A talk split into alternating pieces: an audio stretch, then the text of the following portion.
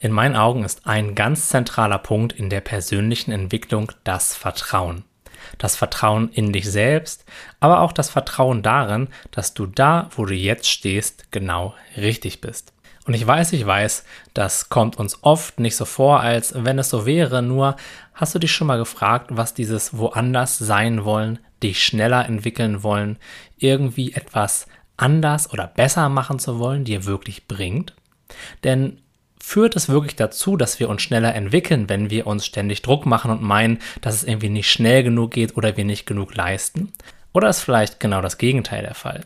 Vielleicht kommen wir uns ja nur selbst so langsam vor und an einem so schlechten Ort vor, weil wir denken, das wäre so. Vielleicht wäre das ja ohne diese Gedanken gar nicht so. Und aus diesem Grunde macht es in meinen Augen keinen Sinn, sich selbst zu verurteilen, sich selbst darüber zu ärgern, wo man gerade steht und was man gerade macht, denn es ist ja per Definition das Beste, was du gerade machen kannst. Denn niemand steht morgens auf und sagt sich bewusst, so, Heute werde ich extra falsche Entscheidungen treffen. Heute werde ich extra Dinge tun, die mir nicht gut tun. Heute werde ich extra nur 35 Prozent geben. Das macht niemand. Also ist das, was wir machen, das Beste, was wir machen können. Für diesen Moment.